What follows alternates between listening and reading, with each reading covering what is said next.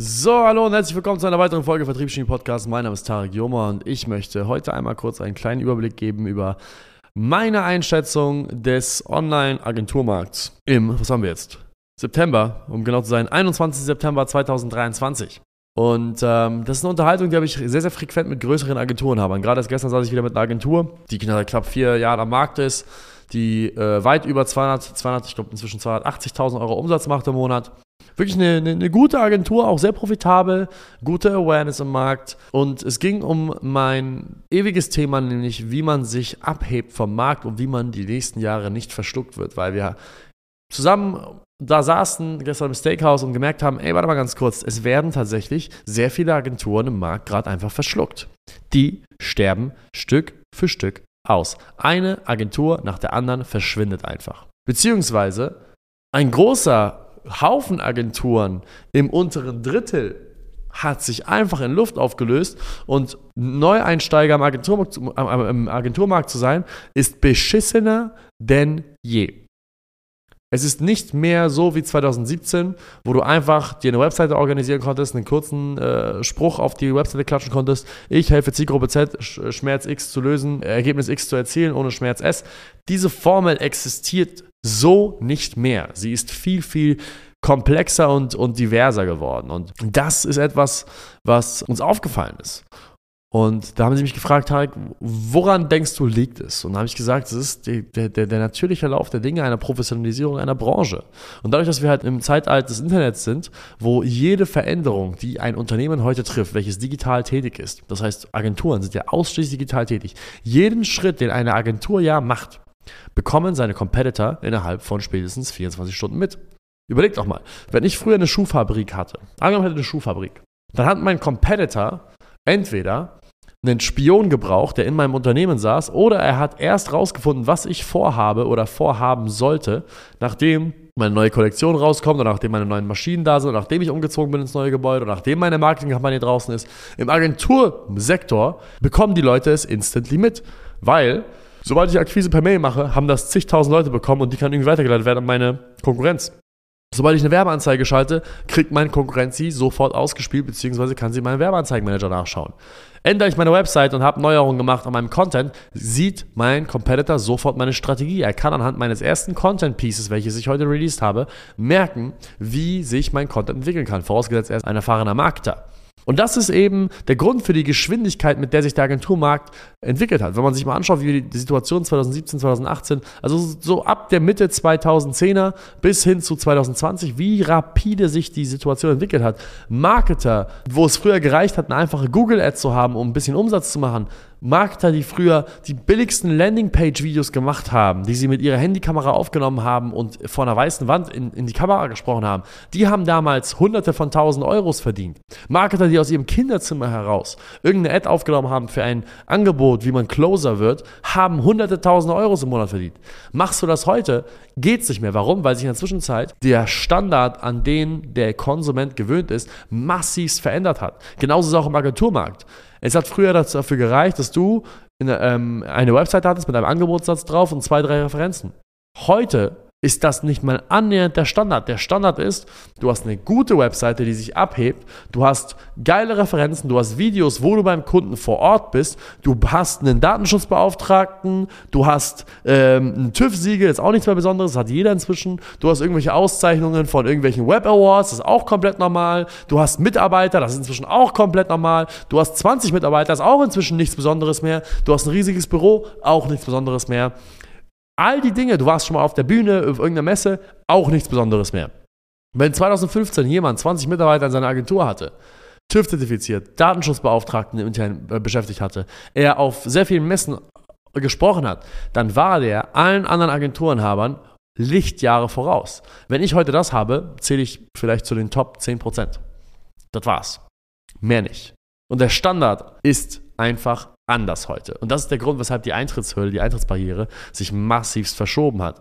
Heißt das, dass weniger Geld verdient wird in diesem Markt? Nein, das heißt es nicht. Das heißt einfach nur, dass einige wenige große Teilnehmer alles Geld verdienen und die Kleinen aus dem Markt gespült werden und das Schritt für Schritt für Schritt. Frage jetzt, was mache ich, Tarek? Naja, realisiere, du hast nicht mehr viel Zeit, um in die sechsstelligen Hemisphäre zu kommen. Realisiere Punkt Nummer zwei, sobald du sechsstellig bist und gut profitabel bist, ist es jetzt gerade nicht der richtige Zeitpunkt, um sich ein teures Auto zu kaufen. Nein, wenn du 50k Cashflow machst, ist es nicht sinnvoll, sich jetzt den teuren Wagen zu leasen, weil du nicht mehr viel Zeit hast, damit du in die oberen Hemmschwellen der, des Umsatzes kommst. Du musst dich beeilen, okay? Heißt, es ist jetzt an der Zeit, schnell zu investieren in zwei Themen. Du musst erstmal den Vertrieb meistern, das ist das Erste. Du musst die Lead-Gen von dir unabhängig machen. Du musst den Quali-Prozess von dir unabhängig machen. Und im besten Fall machst du auch den gesamten Sales-Prozess von dir unabhängig. Punkt Nummer zwei, du musst einen Fokus, einen massiven Fokus auf deine Bestandskundenbetreuung machen und immer wieder herausfinden, was das nächste Produkt ist, was der Kunde haben will. Das heißt, du musst nah am Kunden dran sein, um seine Bedürfnisse zu befriedigen und herauszufinden, was sind seine Bedürfnisse. Und Punkt Nummer drei, du musst massivst, massivst in Media und Marketing stecken. Während es früher mal optional war, als Agentur Content Production selber zu machen, ist es heute absolut necessary. Du musst eine Marken-Awareness schaffen. Eine Brand-Awareness musst du schaffen für dein eigenes Produkt, für deine eigene Dienstleistung, für deine eigenen, ähm, ja, wie soll ich sagen, für deine eigene Marke, für das, was du repräsentierst, weil sonst hebst du dich nicht mehr ab. Und für wen schaffst du diese Brand Awareness? Zunächst einmal für deine Bestandskunden. Die meisten Leute verstehen Content falsch. Sie machen Content für die Neukunden. Du machst keinen Content für Neukunden, wenn du beginnst. Dein Content sollte so ausgelegt sein, dass du erstmal deine Bestandskunden bespielst. Ich produziere bis heute noch Content primär, dass meine Bestandskunden dauerhafte Touchpoints mit mir haben, weil das sind ja die Leute, die bereits bei mir Geld ausgeben. Wenn jemand bereits Geld bei mir ausgibt, dann sollte er doch präferiert, dediziert Content bekommen, dauerhaft, der ihm hilft. Deswegen nehme ich eine solche Folge auf, damit meine Bestandskunden merken, beziehungsweise Value daraus bekommen, was ich versuche jetzt hier gerade zu kommunizieren. Nämlich, dass sie massivst Geld und Zeit investieren sollten, sich abzuheben vom Markt und nah dran, dran zu sein am Kunden. Warum mache ich das? Ganz einfach. Das sind Leute, die bereits die Schwelle übertreten haben, bei mir Geld zu lassen. Das sind Leute, die höchstwahrscheinlich am allerinteressiertesten an meiner Meinung sind, weil wenn sie bereits Geld für meine Meinung bezahlen, sind das Leute, die umso mehr Meinung von mir konsumieren möchten. Plus, sollte ich eine Meinung äußern, die dem Kunden dazu motiviert zu sagen, hey Tarek, ich bin jetzt in der, Zusammenarbeit, aber ich möchte es intensivieren aufgrund des Content Pieces XYZ, was übrigens sehr, sehr oft passiert, dann habe ich alles richtig gemacht. Plus, ein Neukunde wird bei mir definitiv eine geringere Summe ausgeben beim Erstauftrag als ein Bestandskunde, der verlängert oder intensiviert. Es gibt so viele Gründe, weshalb du deinen Content ausrichten solltest auf deine Bestandskunden. Ich habe gerade einige von denen genannt. Und jetzt zum Thema, was ich davor gesagt habe, mit nah am Kunden dran sein. Was die meisten Leute machen, ist, die verstecken sich hinter dem scheiß Monitor. Ich empfehle nicht, dich hinter dem scheiß Monitor zu verstecken. Das ist absolut sinnbefreit. Ich empfehle dir, zum Kunden rauszufahren. Sonst wirst du enden wie Nokia. Nokia, habe ich oft das Beispiel schon gegeben, ist eine Brand, welche zwangsläufig pleite gehen musste. Warum? Weil sie aufgehört haben, das zu tun, wofür sie vorher bekannt waren nämlich nah am Kunden zu sein. Als Ende der 80er das erste Telefon von Nokia rauskam, waren sie Marktführer. Warum? Weil A, sie waren nah am Kunden dran, beziehungsweise äh, zunächst einmal, sie waren die, eine der ersten, die das Telefon rausgebracht haben. Das heißt, sie haben die Gunst der Stunde genutzt, genauso wie die Leute, die damals Recruiting angeboten haben im Jahr 2017, 2018, waren die ersten am Markt. Die haben natürlich die einfachste Arbeit gehabt. Und Punkt B, sie haben den Bedarf des Kunden getroffen, weil der Konsument eines oder der Nutzer eines Telefons in den, in den 80ern war überfordert von der Technik. Er hatte das Gefühl, dass Computer nur was sind für Nerds, weil Computer waren damals Dinge, also so riesige Maschinen, die nicht mal einen Bildschirm hatten. Die hatten keine Maus, die hatten keine Tastatur. Ja, es kamen natürlich nach und nach die Apple-Computer raus, aber der allgemeine Populus dachte, hey, irgendwie sind PCs so eher so für Nerds und ITler an der MIT. Also musste Nokia ein Telefon rausbringen, welches diese überfordert verringert und man dem Konsumenten das Gefühl gibt, hey, es ist doch gar nicht so kompliziert. Also hat man das einfachste und simpelste Telefon ever rausgebracht. Aber mit der Zeit, in den nächsten 15 Jahren, kam ein neuer Konsument auf den Markt und der Konsument hat sich weiterentwickelt. Warum? Weil die jungen Menschen angefangen haben, seitdem sie klein sind, auf dem Handy von ihrem Vater und auf dem Handy von ihrer Mutter Snake zu spielen. Es ging nicht mehr darum, dass sie einfach nur simpel telefonieren wollten. Dieser Bedarf war bereits bedeckt.